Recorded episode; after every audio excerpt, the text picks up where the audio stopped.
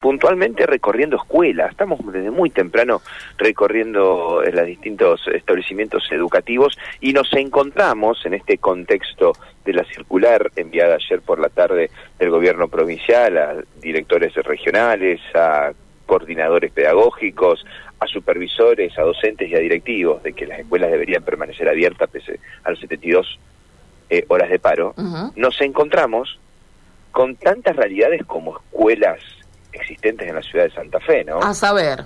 A ver, encontramos algunas, de primero que no las pudimos recorrer a todas, obviamente. No, por supuesto. Pero, por ejemplo, nos llamó la atención dos instituciones educativas completamente cerradas, con candados en su puerta, como la Escuela eh, Normal Superior y la Escuela Nacional, allí en el centro y en el macrocentro santafesino. Nos hemos encontrado con algunas, con otras escuelas abiertas, pero con un celo muy grande por parte de los presentes en el interior de la escuela a poder dialogar con, conmigo en este caso y contarnos un poco la realidad. En otra escuela nos abrieron las puertas directamente, nos ofrecieron un café, nos ofrecieron un mate, hasta recorrer las aulas. Bueno, me llamó la atención el caso de la escuela Pizarro, donde de una matrícula de 800 alumnos en la mañana, fueron 20. 20 alumnos. Y entre esos 20 alumnos, bueno, fueron eh, repartiéndose con un porcentaje de, en la mañana, de 10% de docentes. Falta Ahí está la cuestión, claro. ¿Cuántos profesores? Porque uno puede decir, los alumnos van en la medida que... Pero van los alumnos, ese es el tema, ¿no? Claro, en la medida que haya clases. Porque en algunas escuelas fueron, por ejemplo, en la escuela Moreno, allí muy en el corazón de Barrio Candeo y Sur, observamos chicos entrar con las mochilas cuando golpeamos la puerta, en realidad tocamos el timbre, ya no se golpea más la puerta de las escuelas, nos atienden y no nos quisieron dar ningún tipo de información. Evidentemente había docentes trabajando. Ahora, y en las escuelas que están cerradas están incumpliendo la circular, entonces, pues la, circular habló claramente que había que mantener la Evidentemente no tienen comedores esas escuelas. Bueno, evidentemente no tienen comedores y otra cuestión que yo por ahí me ponía a pensar y ponía y hablaba, ¿no? Porque intercambié muchísimos diálogos con el personal no docente, con personal docente, con directivos, con porteros, con todo el mundo pude hablar y muchos me dijeron, quizás esto fue una excusa, pero la circular llegó un poco tarde, ¿no? Llegó en horas de la jornada de ayer, a la siesta, por la tarde, a la siesta, a la siesta, sí. Y los que se fueron de la mañana no mm. tuvieron tiempo de organizar eh, la jornada de hoy. Eh, en algunos bueno, en una escuela Mario dijo, ¿no? La dieta fría. Eh, fuimos, por ejemplo, a la escuela Grilli, que está también en barrio Candioti, y nos llamó la atención porque ingresaba una portera a las eh, 9 de la mañana. Me dijo, déjame ver que ya me fijo qué pasa acá adentro.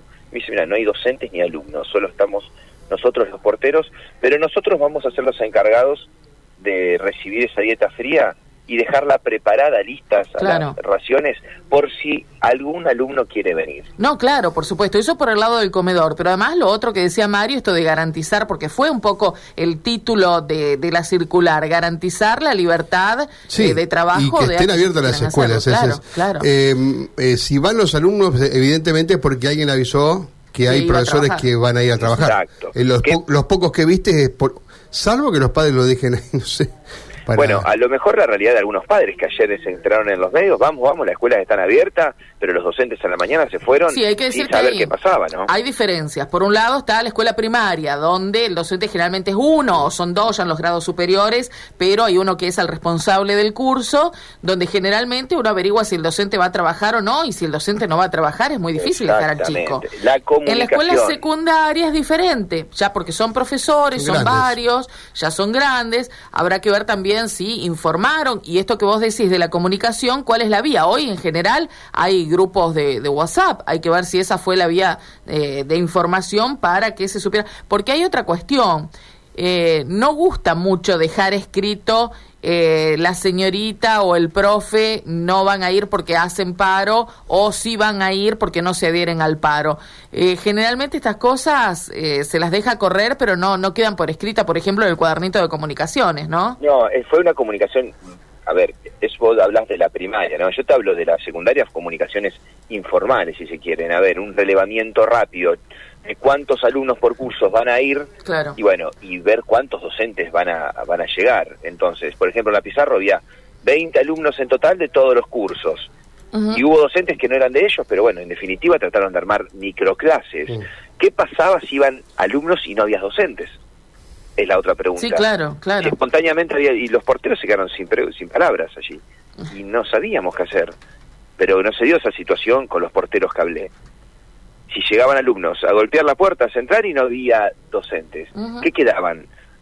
Eh, girando por la escuela sin ningún tipo de, actividad. Bueno, nosotros hablamos con una portera que, bueno, le pudimos sacar algunos eh, algunos conceptos, algunas palabritas de su sorpresa, bueno, con esta situación. La escuchamos. A ver.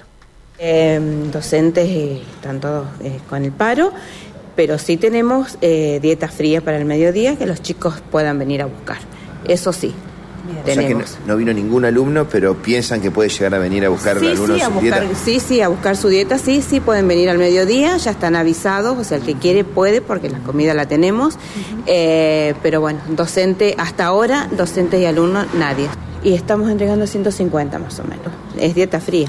Obviamente. ¿Esa dieta fría en qué cuenta, en qué consta y quién la, quién la prepara? Eh, nos manda el panadero, o sea, nosotros nos cocina la cuarto centenario y es pebete con, con fruta o una porción de pizza o una empanada. Pero ustedes solo con el personal que hay hoy pueden recibirle, pueden entregarlo. Sí, sí, sí, sí, porque yo soy el ayudante de cocina, así que sí, sí, sí. Eh, no, no, con los, con los chicos tenemos más conexión nosotros, con los padres no. Ellos no nos dicen nada, no, ellos están felices que no, no venir, qué sé yo, a la ah, escuela, qué sé yo, ellos. En algunas escuelas había algunos alumnos. ¿Ustedes pensaban ayer que hoy podría haber venido gente? Sí, sí, sí, pensábamos que hoy podía haber venido. Sí, sí, sí, sí. ¿Y nadie? No, nadie, nadie, absolutamente nadie.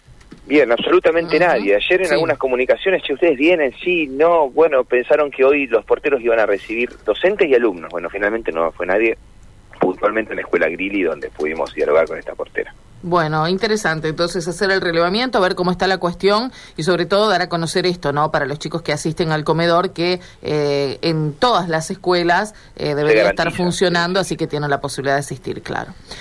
Gracias, Matín. Hasta luego. Chao, hasta luego.